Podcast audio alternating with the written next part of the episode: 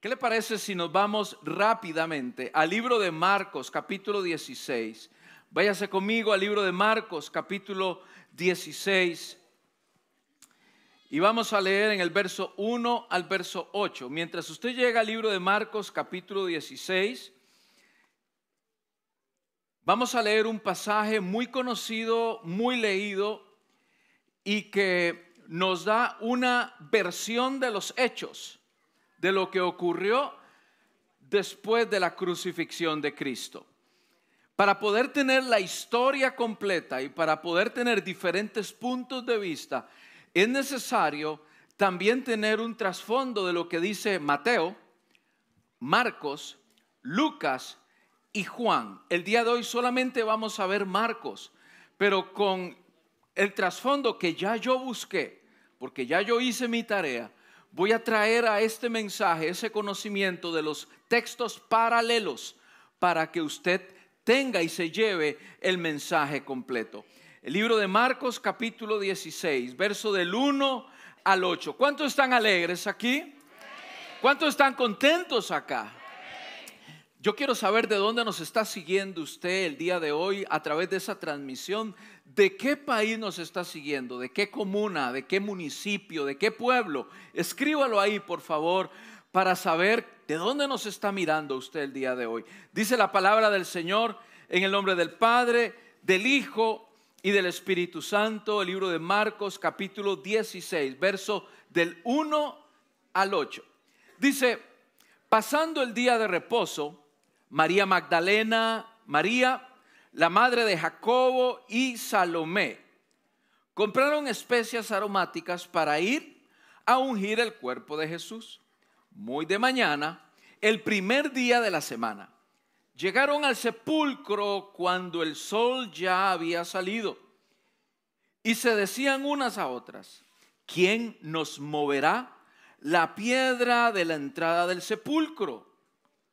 Cuando levantaron los ojos, vieron que la piedra, aunque era sumamente grande, había sido removida.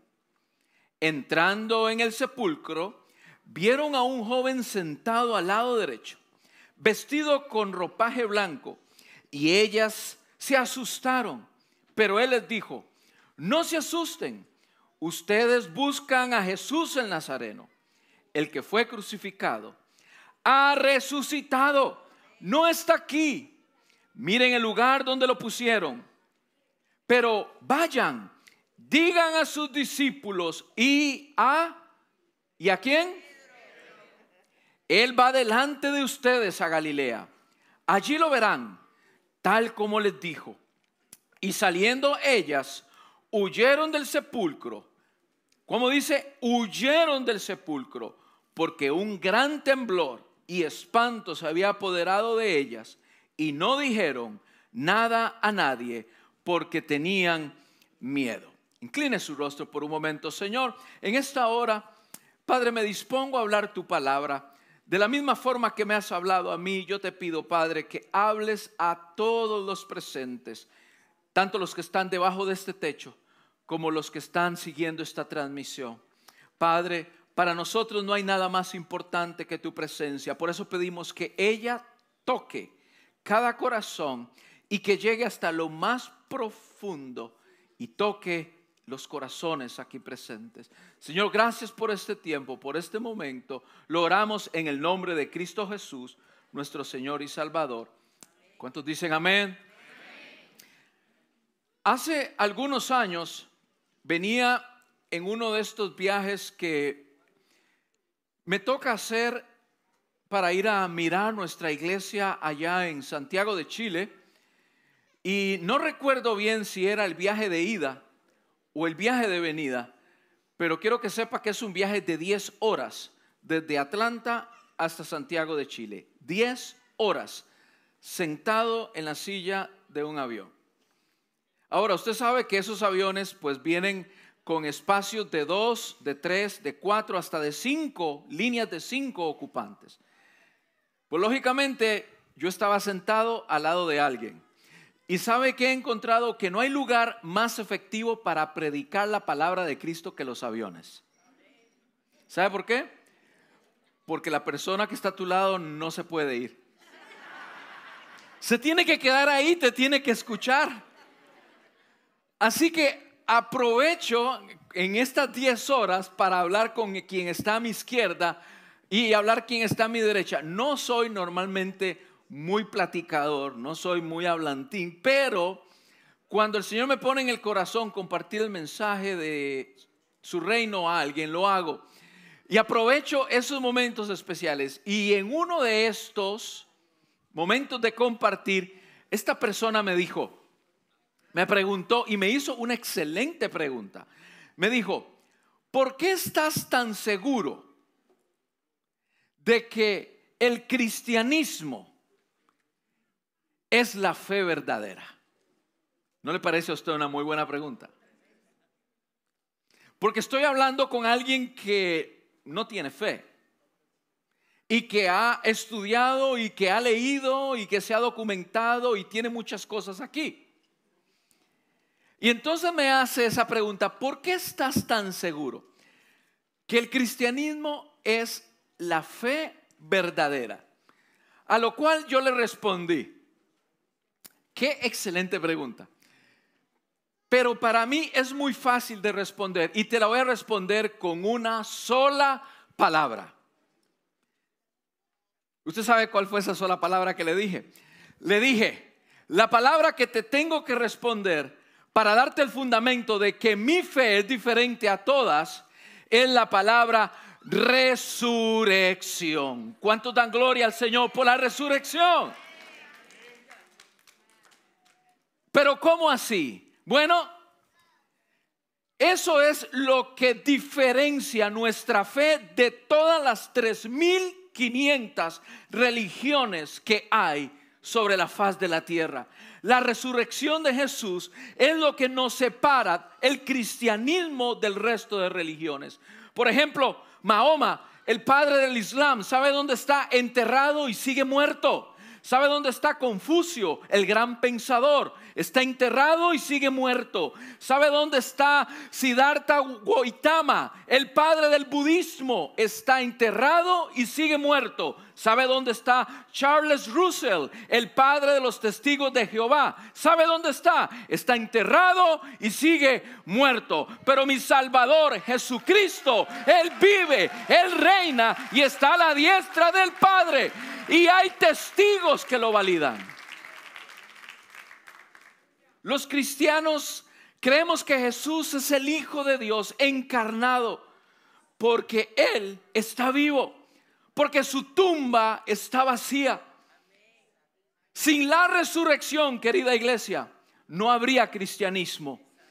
La muerte de Cristo en la cruz habría sido como cualquier otra muerte de algún profeta o algún pensador. Alguien más que entregó su vida por lo que creía. No habría esperanza ni evangelio que predicar. O sea, escúcheme bien. Quiere decir que ni el nacimiento de Jesús, ni el padecimiento, ni su sacrificio, ni la cruz, ni todo lo que ocurrió, tienen ningún valor si no hubiese sido porque tres días después de su muerte mi Salvador resucitó. ¿Cuántos dan gloria a Dios por eso? Esa misma fue la tesis de, de Pablo, del apóstol Pablo anótelo, yo sé que a usted le gusta tomar notas. En Primera de Corintios, capítulo 15, verso 14. Es la misma tesis de Pablo, porque algunos en la iglesia de Corinto, influenciados por las filosofías griegas, estaban negando la realidad de la resurrección de Cristo, de la resurrección corporal entre los muertos. Por eso Pablo les dice, que si no hay resurrección de los muertos, entonces ni siquiera Cristo ha resucitado. Y si Cristo no ha resucitado, van a ese entonces nuestra predicación y van a también entonces es nuestra fe. El pastor Sugel Michelin lo describe de la siguiente forma. Escuche, mire qué hermosas líneas.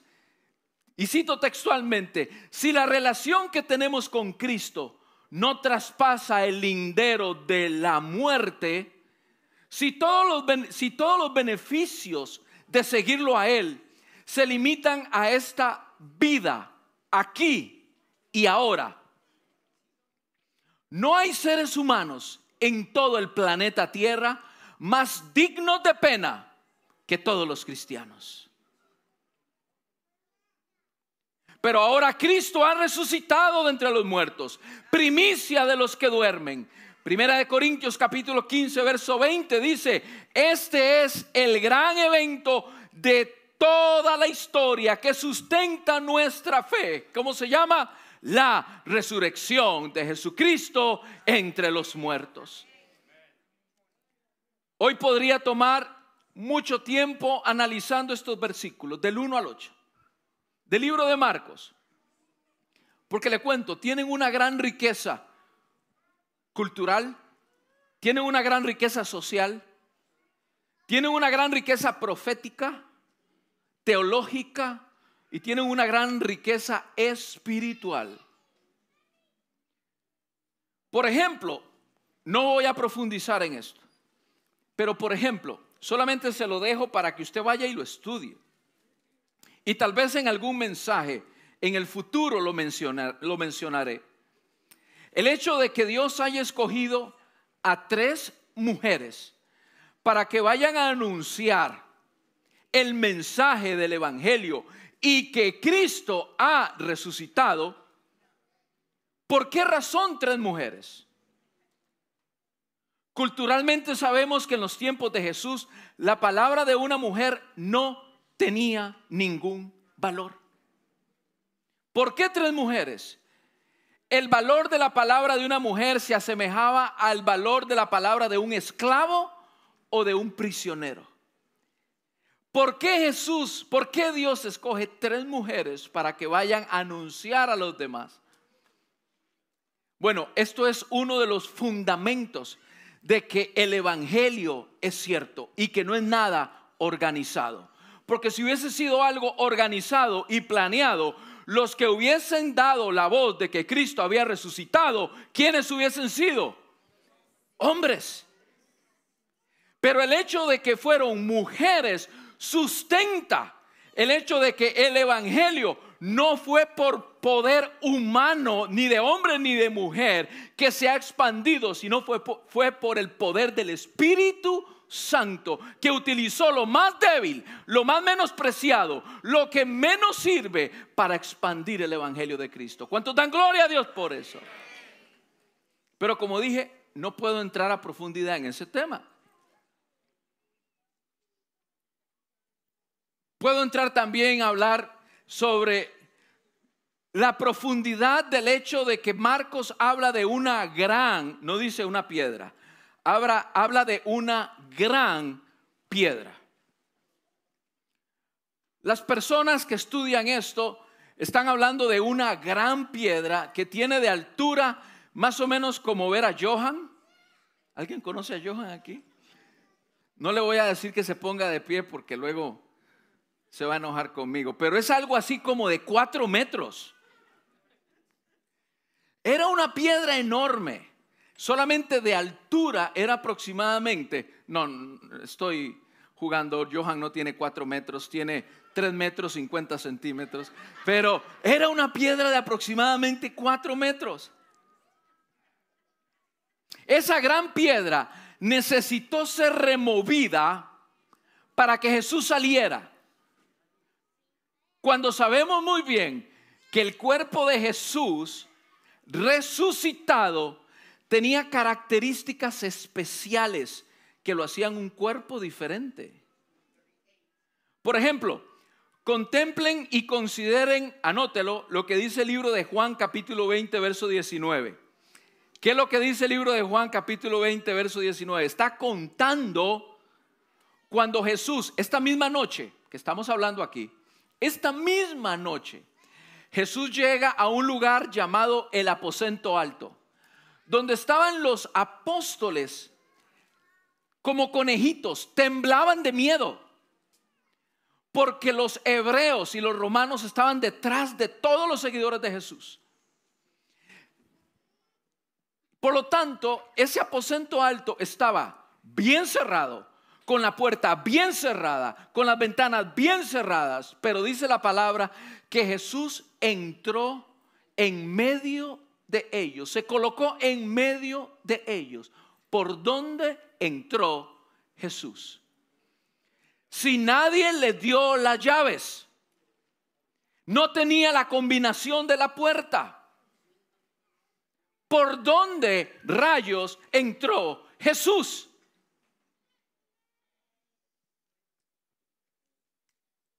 Ahora, recuerde bien, dándole seguimiento a los mensajes o a los escritos paralelos de los evangelios, recuerde que Pilatos consintió en la petición del Sanedrín. ¿Cuál fue la petición del Sanedrín? La petición del Sanedrín es que queremos que entierren a Jesús y que haya una compañía de soldados custodiando la puerta y que en la puerta coloquen una gran piedra y que aparte de la gran piedra haya un sello imperial romano. El violar o romper un sello, porque la puerta fue sellada.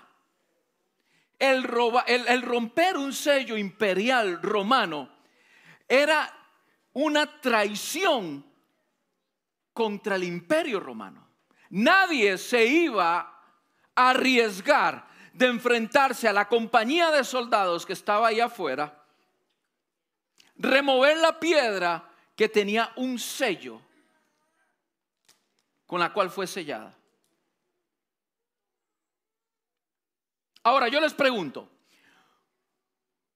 ¿ustedes de verdad creen que la piedra fue removida para que Jesús saliera de la tumba? Honestamente honestly, dice Carelis. Honestamente, ¿usted cree eso? El punto es que Jesús pudo haber salido de la tumba de cualquier modo que él hubiese querido. Pero ¿sabe qué? Creo que esa piedra fue removida no para que Jesús pudiera salir, sino para que el mundo pudiera entrar y comprobar que la tumba está vacía y sigue vacía al día de hoy. Y esa tumba vacía ha sido el fundamento por dos mil años de nuestra fe.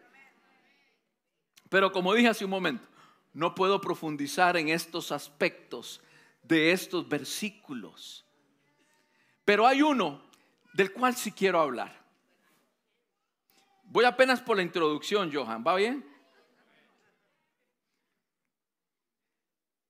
Hay uno que el Señor tocó mi corazón y me dijo, de esto quiero que hables este domingo de resurrección. Y está específicamente en el verso 7,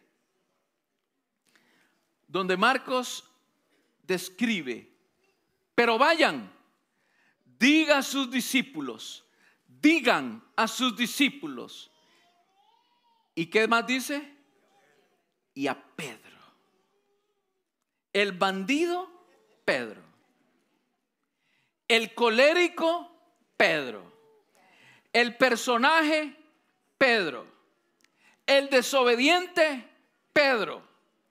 El que negó a Jesús, Pedro. El arranca orejas, Pedro, el que no confiaba en la presencia solemne del Hijo de Dios al lado de él, sino que siempre portaba una espada.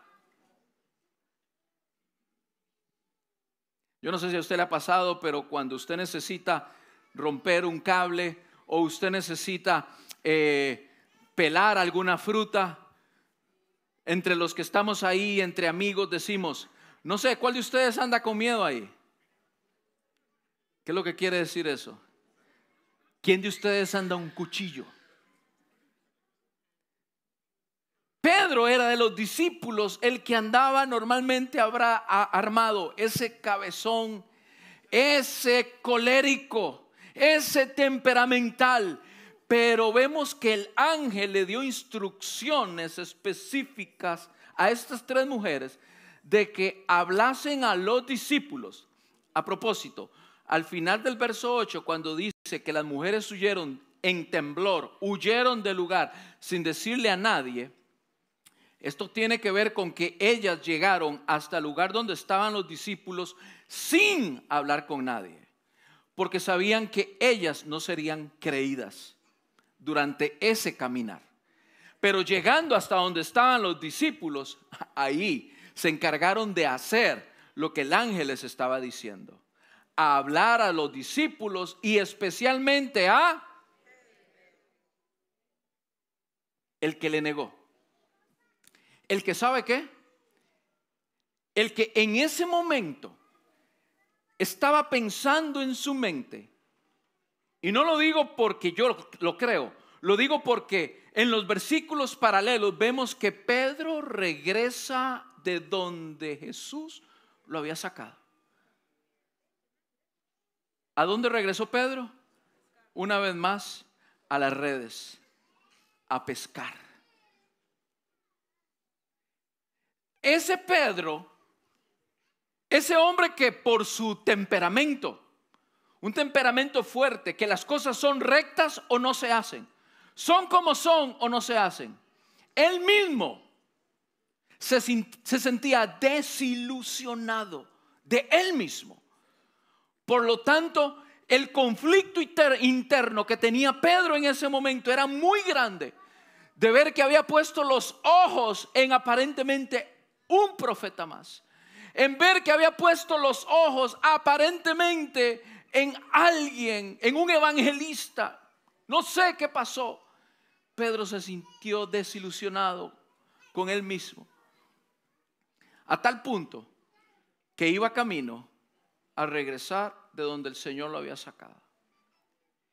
Ese Pedro, el Señor ponía en mi corazón, hablando de la figura de Pedro, y el Señor ponía en mi corazón y me decía, yo creo que enfrente tuyo el día domingo vas a tener a varios Pedros que se han sentido desilusionados con ellos mismos. Varios Pedros que han seguido a Jesús en algún momento, pero han tenido siempre un plan B. En caso de que esto no me resulte, yo tengo aquí mi espada escondida. O aquellos Pedros que se han sentido tan mal, tan mal y que Dios les ha pedido algo y no se los ha dado. Como cuando Jesús está en el Getsemaní y les dice a Jacob, a Juan y a Pedro, gente, quédense aquí orando. Los necesito hoy más que nunca. Y Jesús regresó del huerto, de Getsemaní y se los encontró como dormidotes. Yo creo que enfrente mío me decía el Señor en mi corazón, voy a encontrar gente que se siente desilusionada, desmotivada porque no ha sido leal con el Evangelio, no ha sido leal con Jesucristo, no ha sido de una sola pieza. Han estado divagando entre aquí y entre allá, entre este ladito y entre este otro ladito y enfrente de sus compañeros y enfrente de sus amigos han tenido la osadía de negar que son cristianos, de negar su fe, como si fuesen esos los cristianos. No, yo no soy de ese grupo. Muy parecidos a lo que Pedro hizo una vez. Pero vemos que aquí el mismo ángel enviado por Dios le dice, por favor, vayan, díganle estas noticias a los discípulos. Y esto viene de mí, y especialmente a Pedro. Vaya, busquen a Pedro. Encuentren a Pedro. Porque Jesús de Nazaret ha invertido mucho tiempo en Pedro. De la misma forma que ha invertido mucho tiempo en ti y en mí. ¿Cuánto tiempo tienes de decir que eres cristiano? ¿Un año? ¿Dos años? ¿Tres años? ¿Cuatro? ¿Cinco años? ¿Cuánto tiempo tienes de vivir un evangelio a medias? Una fe a medias. El día de hoy, queridos, hay un Jesucristo que te extiende los brazos, porque Él es un Dios de segundas oportunidades. Él sabe que le negaste, Él sabe que eres un mentiroso, Él sabe todos los detalles de tu temperamento, que tú vienes aquí adoras al Señor y aquí brincas y aquí saltas y tal vez en tu casa le niegas con tu comportamiento. Porque gritas, porque empiezas a tirar tomates por las paredes, porque empiezas a decirle cosas a tu esposa, porque en medio de tus compañeros de trabajo te comportas como alguien que no conoce de Cristo Jesús. Pero hoy hay un Dios con los brazos extendidos diciendo, yo conozco lo que haces y soy un Dios de segundas oportunidades.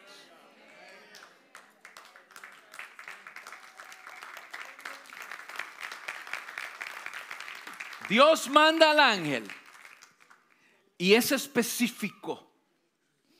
Busquen a Pedro. Ahora, yo voy a tomar verdad, voy a tomar el tema, voy a tomar de, este versículo lo que Dios pone en mi corazón.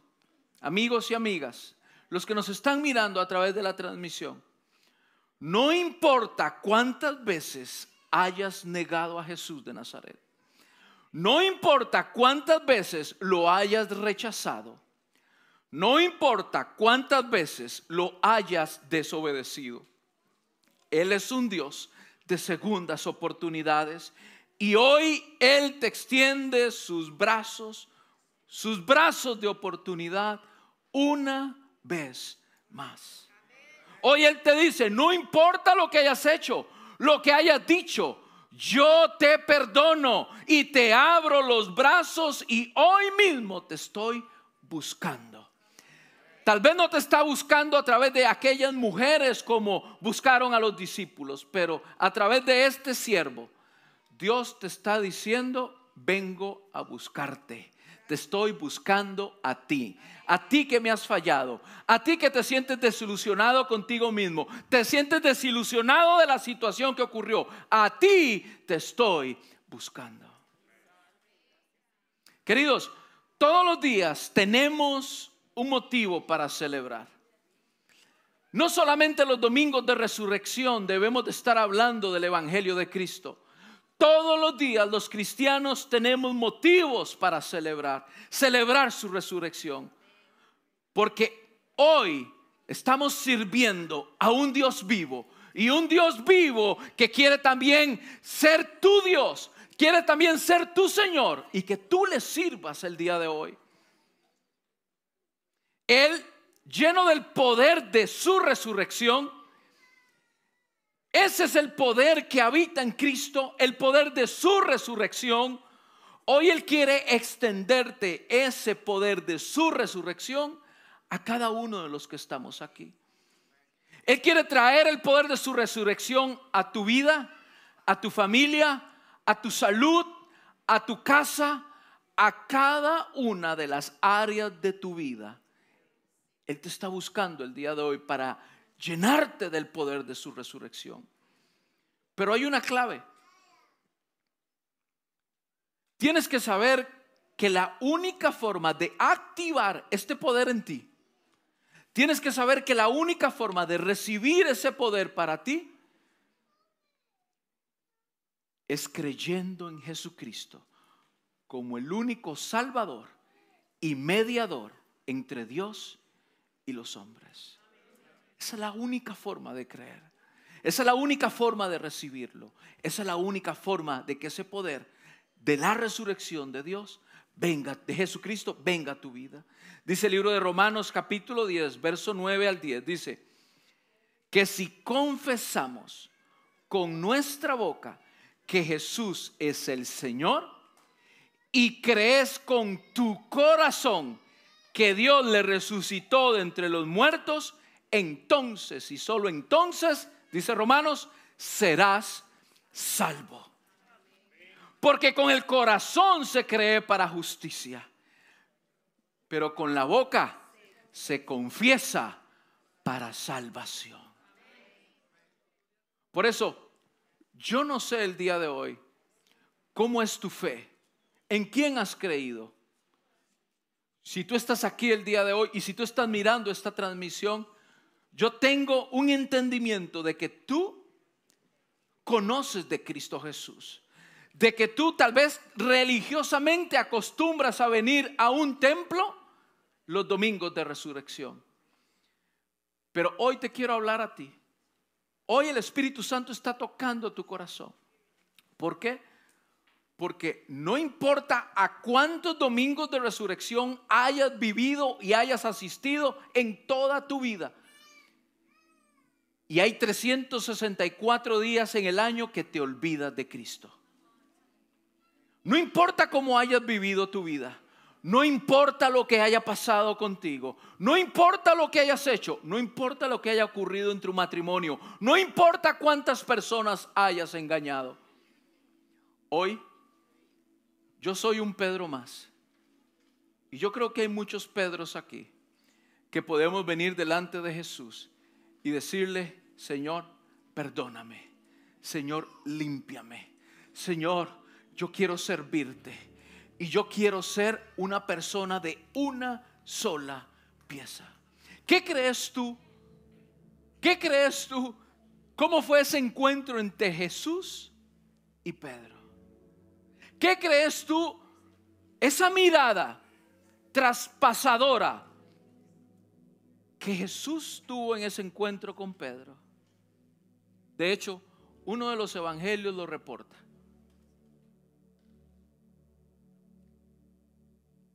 y le dice, Pedro, ¿me amas?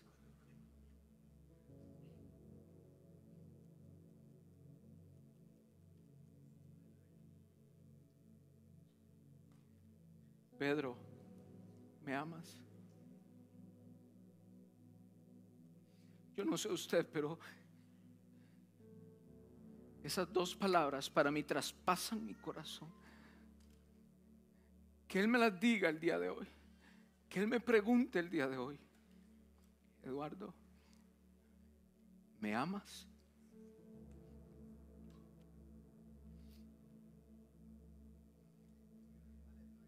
Podemos sacar mucho contexto de este texto y saber que Jesús estaba refiriendo a un tipo de amor diferente al que Pedro estaba respondiendo. Pero la pregunta está sobre la mesa. Miguel, ¿me amas? Marcos, ¿me amas? Lucía, ¿me amas? Melissa, ¿me amas? Hoy yo quiero que sepas que no importa lo que haya pasado, no importa lo que hayas hecho, siempre hay una palabra, siempre hay un gesto, siempre hay un brazo extendido para ti, para que te reconcilies con el Señor y vengas y le digas, sí, Señor, te amo con todo mi corazón. Ponte de pie esta hora.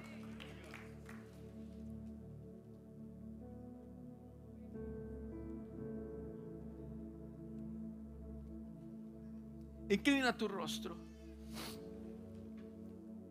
Todo lo que hemos hecho durante la semana, todo lo que hemos planeado, lo que el Señor ha puesto en mi corazón todo esto lo hemos hecho para los siguientes 10 minutos.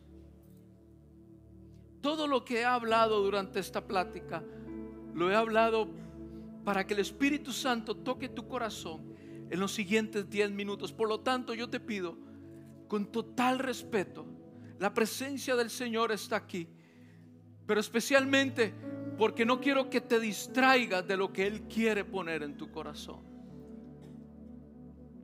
No hables, no comentes, no mires. Y si es necesario cerrar tus ojos para que te puedas concentrar en la imagen de que Jesús está al frente tuyo y te está diciendo hoy, te está llamando por nombre y te está diciendo, ¿me amas? ¿Me amas? ¿Me amas? Hoy te está preguntando una y otra vez, ¿me amas?